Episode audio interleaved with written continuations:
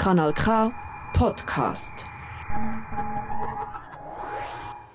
Hallo zusammen, das ist der Bruno Schlatter für Nose Noise am Mikrofon im sensationellen Kanal K. Es ist Nose Noise Literaturzeit. Ich habe ein Buch ausgewählt, das ich euch ein bisschen wenig erzählen dazu und viel auch lesen daraus und ein bisschen Musik dazu spielen. Es ist das Evangelium der Aale von Patrick Svensson 2019 in Schweden, schwedisch erschienen und der 2020 deutsch übersetzt. Ein Buch, das ich euch wärmstens empfehle, ans Herz legen, auch wenn ihr nicht unbedingt gern Aal esset.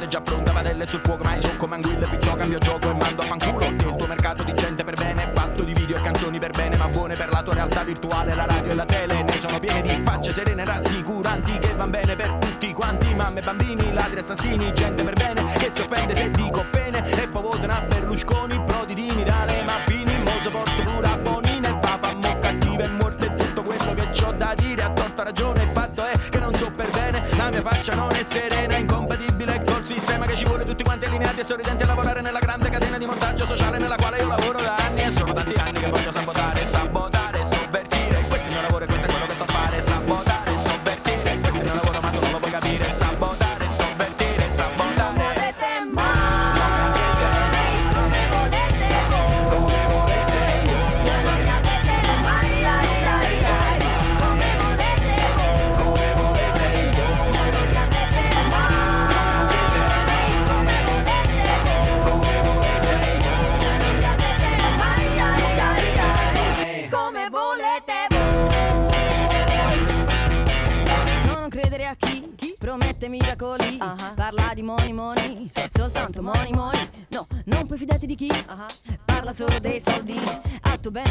pensa ma a quello dell'azienda Sì, no, no, tu non credere a chi Parla di marketing.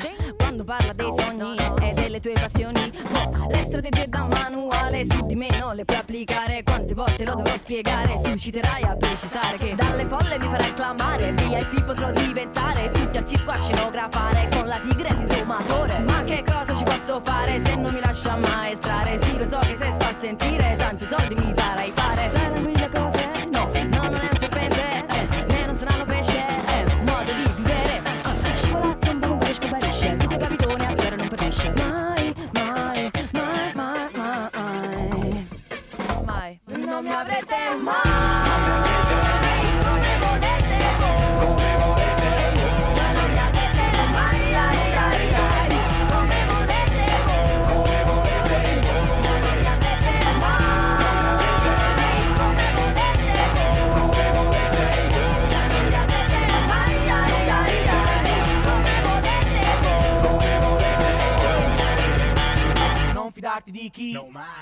su chi sei Vuol vedere solo gli zeri, i numeri sull'airplay.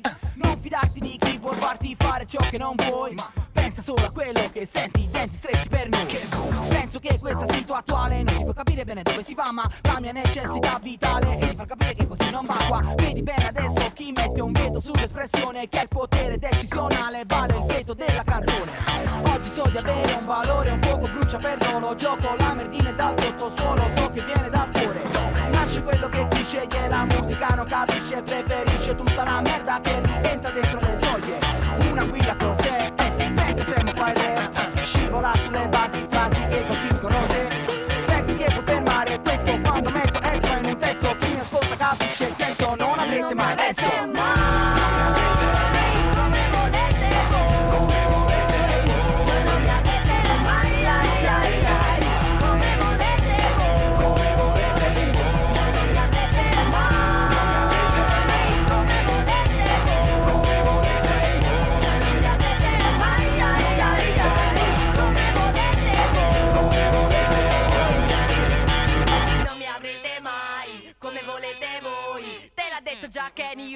concetto vale pure Domo.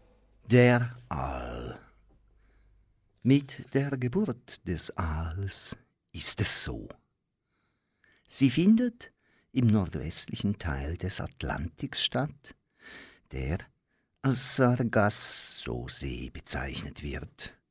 Ein Ort, der für die Entstehung des Aals in jeder Hinsicht geeignet ist. Denn die Sargasso-See ist eher ein Meer im Meer als ein abgegrenztes Seegebiet.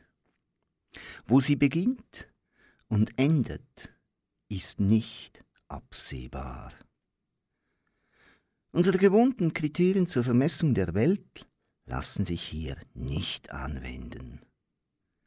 Sie liegt nordöstlich von Kuba und den Bahamas und östlich der nordamerikanischen Küste. Gleichzeitig ist sie ständig in Bewegung. Mit der Sargasso-See verhält es sich ähnlich wie mit einem Traum. Man kann nicht genau sagen, wann man eintaucht und wann man wieder hinausgleitet. Man weiß nur, dass man drin gewesen ist. Dieser flüchtige Charakter ergibt sich daraus, dass die Sargasso-See ein Meer ohne Küsten und Inseln ist. Sie wird in allen Richtungen von mächtigen Strömungen begrenzt. Im Westen vom lebensspendenden Golfstrom, im Norden von dessen Verlängerung, dem Nordatlantikstrom, im Osten vom Kanarenstrom und im Süden vom Nordäquatorialstrom. Fünf Millionen Quadratkilometer groß bewegt sich die Sargasso-See wie ein langsamer, warmer Wirbel innerhalb dieses geschlossenen Kreislaufs. Was hereinkommt, gelangt nicht immer ganz leicht wieder hinaus. Das Wasser ist tiefblau und klar und an manchen Stellen bis zu 7000 Meter tief.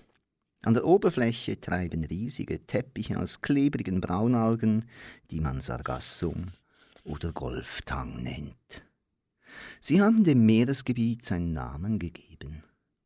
Bis zu mehrere tausend Meter lange Geflechte aus dicken Algenranken bedecken die Wasseroberfläche, schenken Leben und bieten zahlreichen Kreaturen Schutz.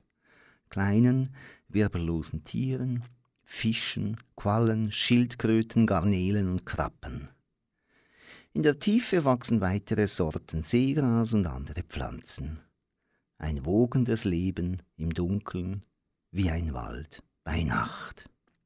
Hier entsteht der europäische Aal Anguilla anguilla. Hier leichen im Frühling die ausgewachsenen Aale ab, hier legen und befruchten sie ihre Eier. Hier entsteht im Schutz tiefster Dunkelheit ein kleines, larvenartiges Wesen mit einem lächerlich winzigen Kopf und nur unzureichend ausgeprägten Augen. Leptocephalus-Larve genannt. Es sieht aus wie ein Weidenblatt, ist flach und so gut wie durchsichtig und nur wenige Millimeter lang. Das ist das erste Stadium des Aals.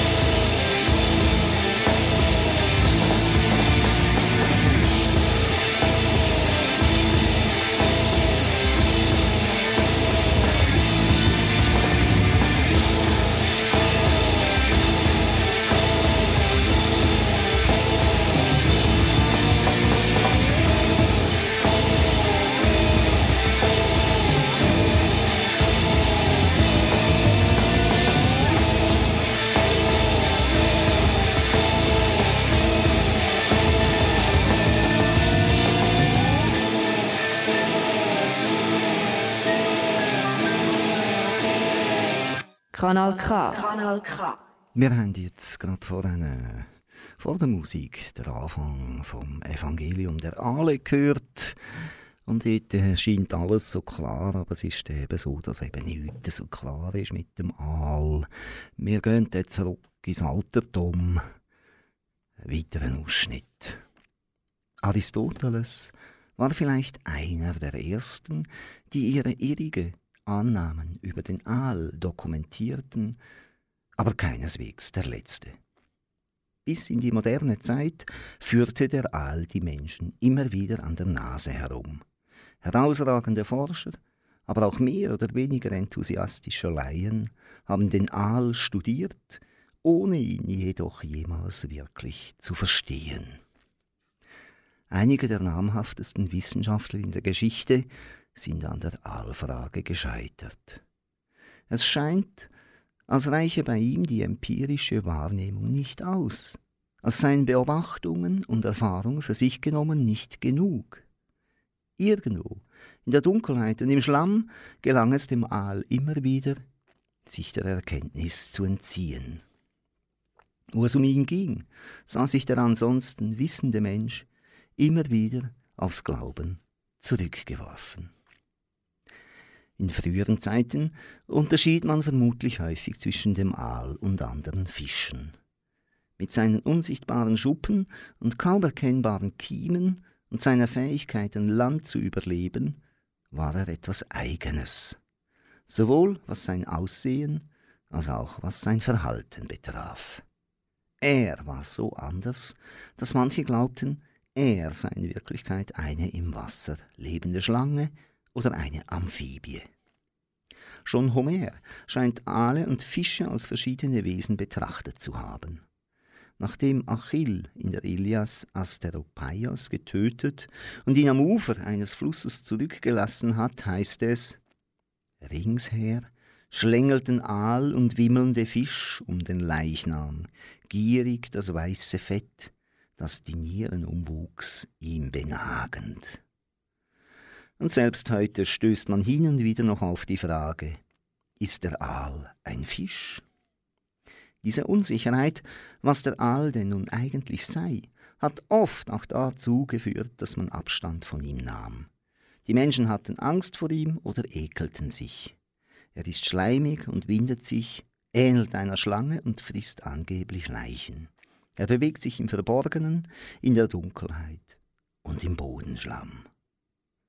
Der Aal ist anders als andere Lebewesen und so verbreitet und gewöhnlich er in unseren Gewässern wie auf unseren Esstischen auch immer gewesen sein mag, ist er uns in gewisser Weise doch fremd geblieben.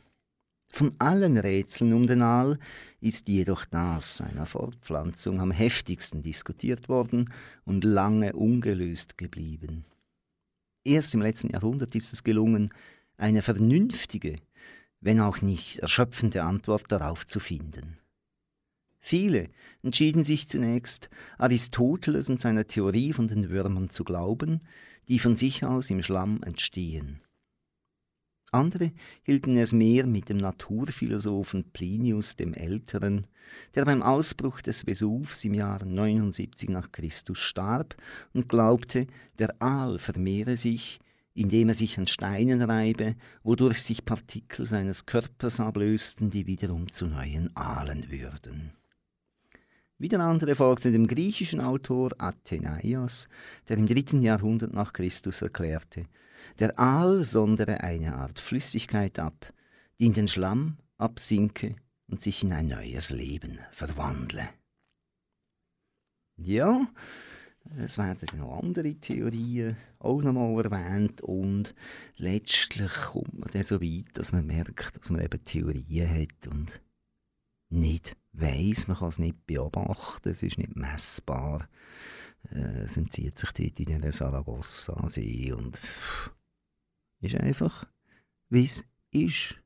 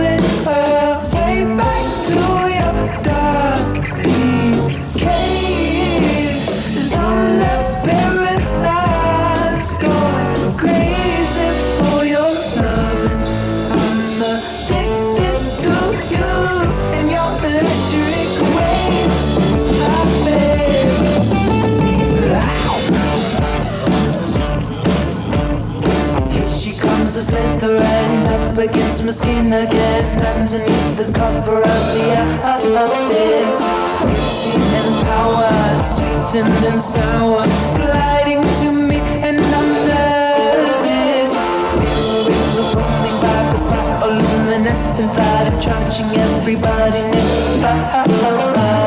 Shocking me once now, shocking me twice, babe. Can't pull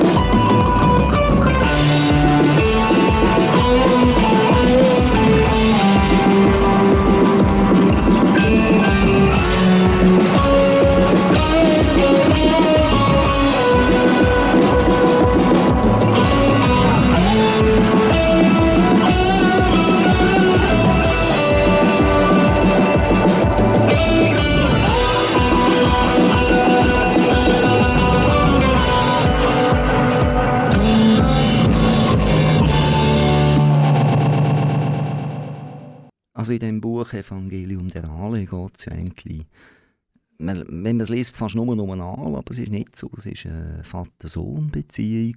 Und natürlich eben sind Erinnerungen ans Aalfischen um. Aber es gleitet eben immer wieder über den Aal rein in ganz wichtige Themen vom Leben. Wir machen ein bisschen Gump im Buch nach hinten. Was unterscheidet eigentlich den Aal vom Menschen? Es heißt, was den Menschen zum Menschen mache, sei, dass er sich seiner Existenz bewusst ist, und mit diesem Bewusstsein gehe der Wunsch einher, diese Existenz zu beeinflussen. Darin sah man jedenfalls lange den Unterschied zwischen Mensch und Tier. René Descartes schrieb im 17. Jahrhundert, alle Wesen außer dem Menschen seien als Automaten zu betrachten. Tiere seien Körper, deren Agieren nichts anderes sei als mechanische Reaktionen. Der Mensch dagegen habe etwas, das sämtlichen Tieren fehle, nämlich eine Seele. Von der Seele gehe das Denken aus, das an sich der Beweis sei, dass es ein Bewusstsein gebe. Also habe der Mensch ein Bewusstsein, weil er eine Seele habe. Tieren fehle die Seele, und damit auch das Bewusstsein. Mittels der Seele wurde der Mensch über die Tiere erhoben, aber auch über das Vergehen der Zeit und die Vergänglichkeit. Die Vorstellung von der Seele gehörte damals wie heute auch mit der Vorstellung vom Menschen als Individuum zusammen. Das Wort Individuum bedeutet wiederum etwas, das sich nicht teilen lässt, ein Ganzes, das intakt und unverändert bleibt, auch wenn alles andere dem Wandel unterworfen ist. Und da der menschliche Körper sich unleugbar verändert und dadurch auch die äußeren Voraussetzungen des Menschenlebens, muss es etwas anderes geben, etwas Beständiges, das uns zu Individuen macht. Dieses etwas wurde lange Zeit als Seele bezeichnet. Diese Unterscheidung zwischen Mensch und Tier ist jedoch nie endgültig festgelegt worden. Als Karl von Linné 1758 die zehnte Ausgabe seines ständig überarbeiteten Werks Systema Naturae herausgab, die Ausgabe, die als die wichtigste gilt und die den Ausgangspunkt für die zoologische Nomenklatur bildet, enthielt diese ein paar sensationelle Änderungen gegenüber früheren. Linné ordnete jetzt unter anderem Wale den Säugetieren statt den Fischen zu und Fledermäuse den Säugetieren statt den Vögeln. Er hob jedoch vorübergehend auch die gebetene Grenze zwischen Mensch und Tier auf. In eben dieser Ausgabe teilte er nämlich den Orangutan derselben Gattung Homo zu wie den Menschen.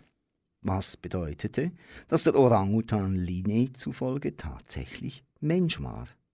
Was wiederum hieß, dass wir, die Homo sapiens, doch nicht die einzigen Mitglieder unserer Familie wären, dass wir nicht so allein wären, wie wir immer dachten. Es handelte sich um einen wissenschaftlichen Irrtum, der ziemlich bald behoben wurde und doch um einen, der interessante Fragen aufwarf. Wenn der Orangutan ein Mensch war, bedeutete dies, dass er eine Seele hatte. War er sich seiner Existenz bewusst? Was unterschied dann den Menschen und den Orangutan beispielsweise vom Gorilla oder Schimpansen.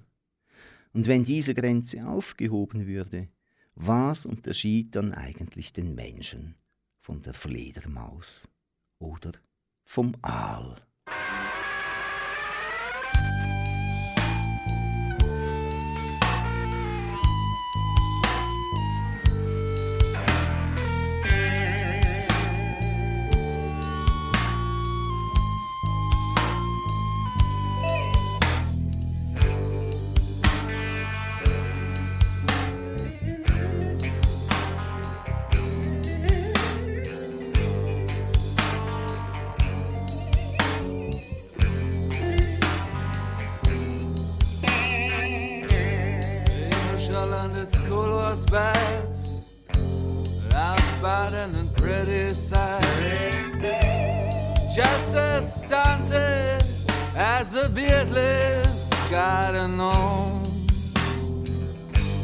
translating word for words parts of the sentence that I took out.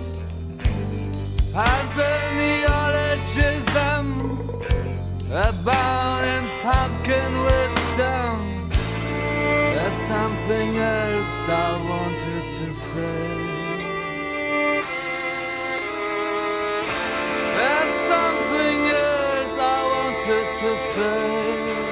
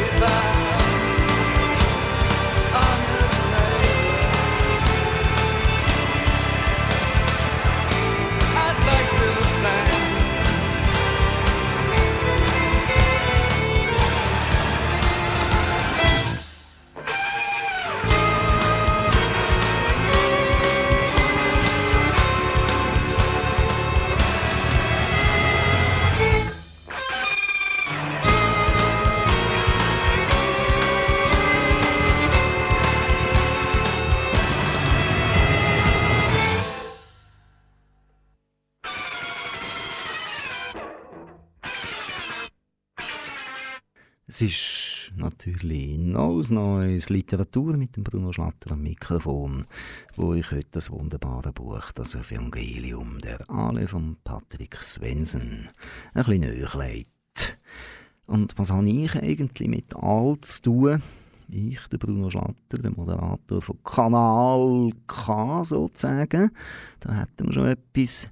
Nein, ich habe natürlich eine Geschichte mit dem Aal, darum hat mich das Buch vielleicht auch gereizt, als ich es nicht mehr gesehen habe. Ich habe ja mal sieben Jahre im Gastgewerbe gekocht und dann habe ich immer ein bisschen Zeug ausprobiert und gedacht, ja, Freitag sind wir uns ja gewohnt, machen wir Fisch da im Restaurant, also gut, jetzt bestellst du mal Aal. Hast du da ein Rezept gesehen, das du noch spannend findest? denke, und wie immer kommen da die Filet daher und weiss nicht was. Kommt ein grosses Pack und fünf Minuten später stehe ich mit einem zwei langen, Meter langen Aal in der Küche, der nicht ausgenommen ist und bin gerade ein bisschen so ein bisschen aufgeschmissen gewesen. Man hätte dort auch noch nicht einfach ein YouTube-Video suchen Aale zerlegen ich bin nicht voll ausgebildeter Koch also das habe ich einfach nicht gelernt. Es ist mir irgendwie, glaube gelungen. Es ist niemand gestorben. Zum Glück kein japanischer Kugelfisch. Da hätte ich, glaube ich, doch ein bisschen vorsichtiger sein ähm, ja, so wahnsinnig zufrieden bin ich am Schluss nicht gewesen. Vielleicht ist auch der Frust vom Anfang dann schon ein bisschen Messen hingesteckt. Es war, glaube ich, das einzige Mal, gewesen, es dann schlussendlich, als ich alles so selber gemacht habe. Ich habe natürlich auf meiner Reise mal irgendwo in einem Hafen am Meer, nein, in Deutschland oder so, dann musst du auch mal irgendwo ein bisschen so geräucherten Aal und so Zeug essen. Und dann, ja, aber das erzähle ich vielleicht später noch, habe ich natürlich letztens auch noch mal Aal gegessen. Aber jetzt noch mal etwas aus dem Buch. Bleibt die Frage, die sowohl für Aale als auch für Menschen gilt. Woher wissen Sie, welcher Weg Sie wieder zu Ihren Ursprüngen führt? Wie findet man nach Hause? Dass der Aal bestimmte Fähigkeiten hat, die ihm ermöglichen, über weite Entfernungen sicher zu navigieren, ist seit langem bekannt. Man weiß zum Beispiel, dass er einen phänomenalen Geruchssinn hat. Laut dem deutschen Aalexperten Friedrich Wilhelm Tesch der in den 1970er Jahren das Standardwerk Der Aal veröffentlichte, ist der Geruchssinn des Aals nahezu ebenso ausgeprägt wie der des Hundes. Wenn man nur einen kleinen Tropfen Rosenextrakt in den Bodensee geben würde, meinte Tesch, würde der Aal den fremden Geruch bemerken. Es ist anzunehmen, dass sich die Aale auf ihrer langen Reise über den Atlantik entweder am Geruch der Sargassosee orientieren oder zumindest an dem ihrer Artgenossen. Ebenso ist davon auszugehen, dass der Aal auf Veränderungen in Temperatur und Salzgehalt reagiert und dass diese ihm Orientierung bieten. Einige Forscher wiederum glauben, dass der hochentwickelte Magnetsinn des Aals sein wichtigstes Navigationsmittel ist. Ähnlich wie Bienen und Zugvögel nehme er das Magnetfeld der Erde wahr und könne dadurch zu einem bestimmten Ziel gelenkt werden. Wir wissen, wo das Ziel liegt. Und irgendwie wissen es auch die Aale selbst. Sie wissen, wo sie hin müssen, auch wenn der Weg zuweilen verschlungen ist und unvorhersehbare Wendungen nimmt. Woher sie es aber wissen, ist eines der Rätsel, die von der Aalfrage bleiben, eines der Mysterien, an denen auch Wissenschaftler festhalten. Rachel Carsten beschrieb dieses angeborene Wissen des Aals über seinen eigenen Ursprung jedenfalls als etwas, das größer sei als reiner Instinkt. In Unter dem Meerwind schildert sie, wie in dem ausgewachsenen und geschlechtsreifen Aalweibchen Anguilla eines Herbstes plötzlich eine Art Sehnsucht erwacht. Ihr dämmerhaft erahntes Ziel war ein warmer, dunkler Ort. Und weiter heißt es, einmal in den schattenhaften Anfängen ihres Lebens, in welche die Erinnerung nicht mehr zurückreichte, hatte sie diesen Ort gekannt. Erinnern Sie sich also daran, wo Sie hergekommen sind und wohin Sie nun wieder auf dem Weg sind? Erinnern Sie sich an Ihre allererste Reise über den Atlantik als kleine, durchsichtige Weidenblätter? Vielleicht nicht auf eine menschliche, bewusste Weise, nicht in dem Sinn, wie wir Erinnerung definieren. Doch als das europäische Forscherteam, das die mehr oder minder erfolgreiche Reise von 707 Aalen in die Sargasso-See verfolgte, zu erklären versuchte, wie die Aale eigentlich zu ihrem Ursprung zurückfinden, war es trotz allem eine Art von Erinnern, was sie beschrieben. Es scheine, notierten sie, als folgten die Aale entweder einer bekannten Duftspur, die vom Ort ihrer Fortpflanzung kommt, oder als navigierten sie anhand von Hinweisen im Meer, die sich ihnen bereits in der Leptocephalus-Phase eingeprägt haben. Denn was die Untersuchungen vor allem zeigten, war, dass die Aale, je weiter sie kamen, eine vorbestimmte Richtung einzuschlagen schienen. Es sah aus, als folgten sie dem Golfstrom und der atlantischen Strömung, wenn auch in entgegengesetzter Richtung. Als hätte sich ihnen eine Erinnerung, eine Karte eingeprägt, dass sie das kleine Weidenblätter von der Sargasso-See nach Europa schwammen, und als hätte diese Erinnerung alle Metamorphosen überdauert, 10, 20, 30 oder 50 Jahre, bis es eines Tages Zeit für sie wurde, dieselbe Strecke zurückzuschwimmen gegen die mächtige Meeresströmung, mit der sie damals hilflos dahingetrieben waren.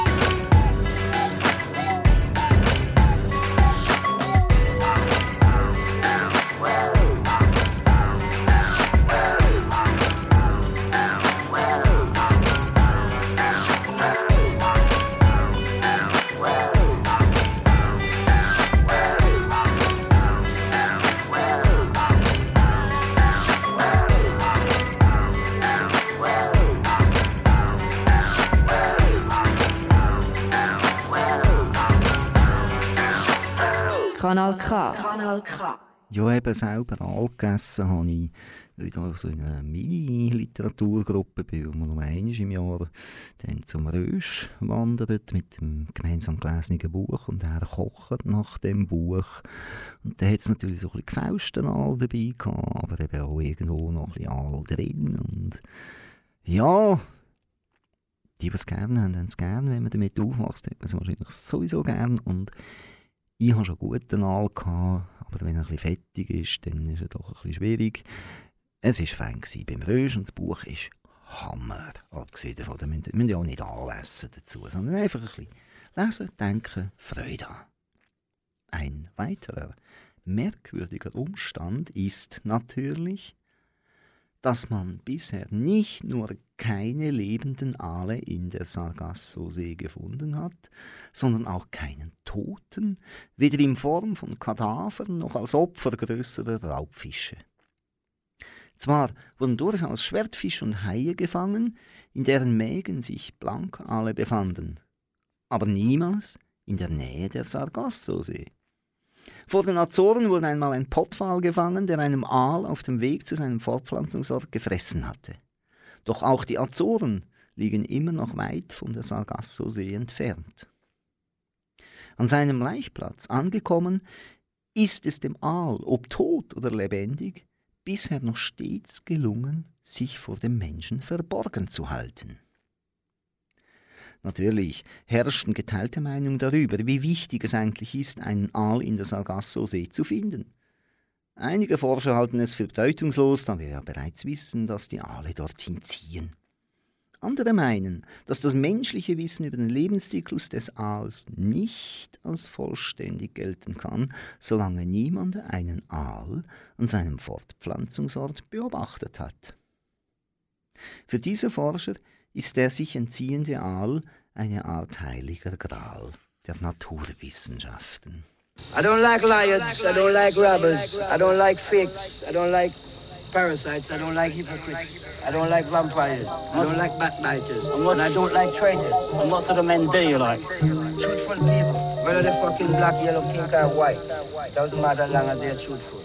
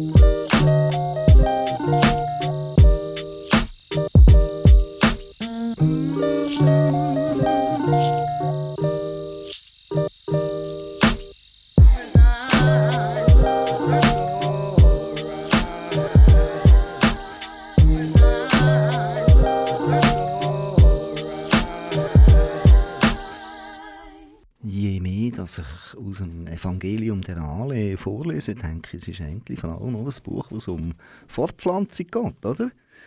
Das Geheime hat seine ganz eigene Anziehungskraft, dennoch spricht einiges dafür, dass weitere Aspekte der ewigen Aalfrage irgendwann beantwortet werden.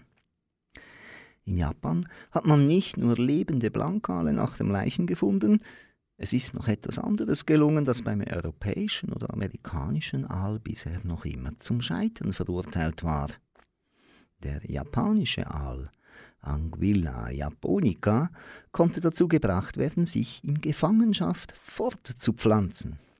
Bereits 1973 gelang es Wissenschaftlern an der Universität von Hokkaido, einem geschlechtsreifen Aalweibchen Eier zu nehmen, sie künstlich zu befruchten und die Larven zum Schlüpfen zu bringen. Bei diesen Versuchen stand nicht in erster Linie die Fürsorge für den Aal im Vordergrund, sondern rein ökonomische Aspekte. Aal ist in Japan ein sehr beliebter Speisefisch und damit ein Millionengeschäft. Wenn man ihn züchten könnte, wie etwa den Lachs, würde das deutlich mehr Aal zu deutlich geringeren Kosten bedeuten. Deshalb war der Markt bereit, große Summen in Forschungsprojekte zu investieren, die das möglich machen können. Doch der Aal hat sich, wie nicht anders zu erwarten, auch hier wenig kooperativ gezeigt. Die sensationellen künstlich gezeugten Weidenblätter der Universität von Hokkaido taten nicht viel mehr, als zu schlüpfen und bewegungslos der nicht vorhandenen Meeresströmung im Aquarium zu harren, bevor sie eins nach dem anderen starben. Die Leptocephalus-Larven weigerten sich schlicht zu fressen, egal was die japanischen Wissenschaftler ihnen vorsetzten. Sie verweigerten das Futter und starben. Glaubt man nicht, dass du alleine bist auf dieser Party, Party, nein, nein. Glaubt man nicht, dass du alleine bist auf dieser Party,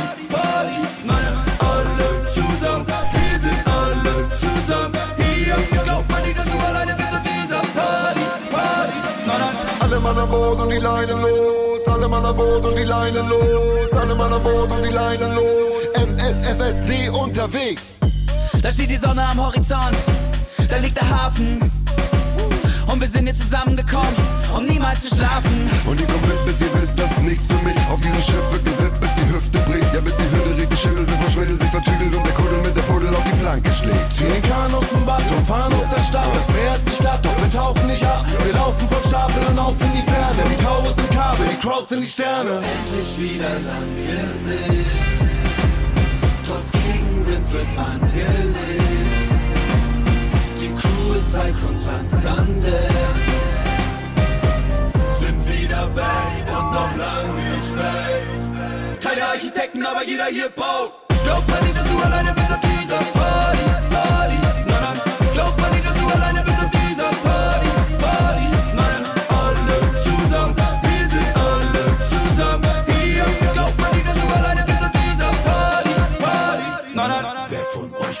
mit am? Ihr braucht gar nicht viel Gepäck. Wir sitzen im selben Boot, alle Leinen los. Komm mal mit auf die Reeperbahn mit den leichten Damen und den Hehlerwahn. Alte Säcke werden Peter Pan mit dem gleichen Charme wie im Ätherwahn. Komm mal mit, warum nicht, wird gut, ey. Ich kenn Neptun, das ist ein cooler Dude, ey. Mit ner Hand breit Wasser unterm Bug, ey. Gehen wir hart an, Wind und kriegen Schub, ey. Drei Leute sind eine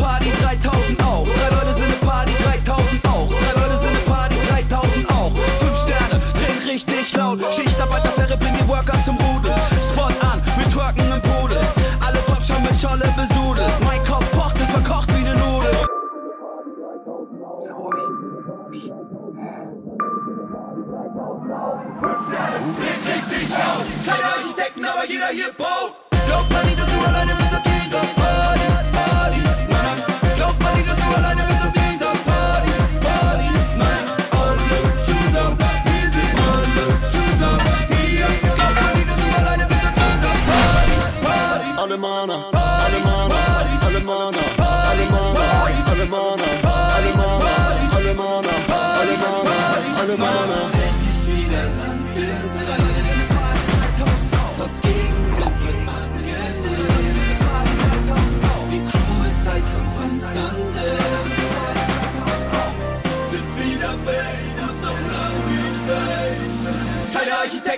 wieder hier baut. Glaubt man nicht, dass du alleine bist auf dieser Party, Party, nein, nein. Glaubt man nicht, dass du alleine bist auf dieser Party, Party, nein, nein. Alle zusammen, wir sind alle zusammen hier. Glaubt man nicht, dass du alleine bist auf dieser Party.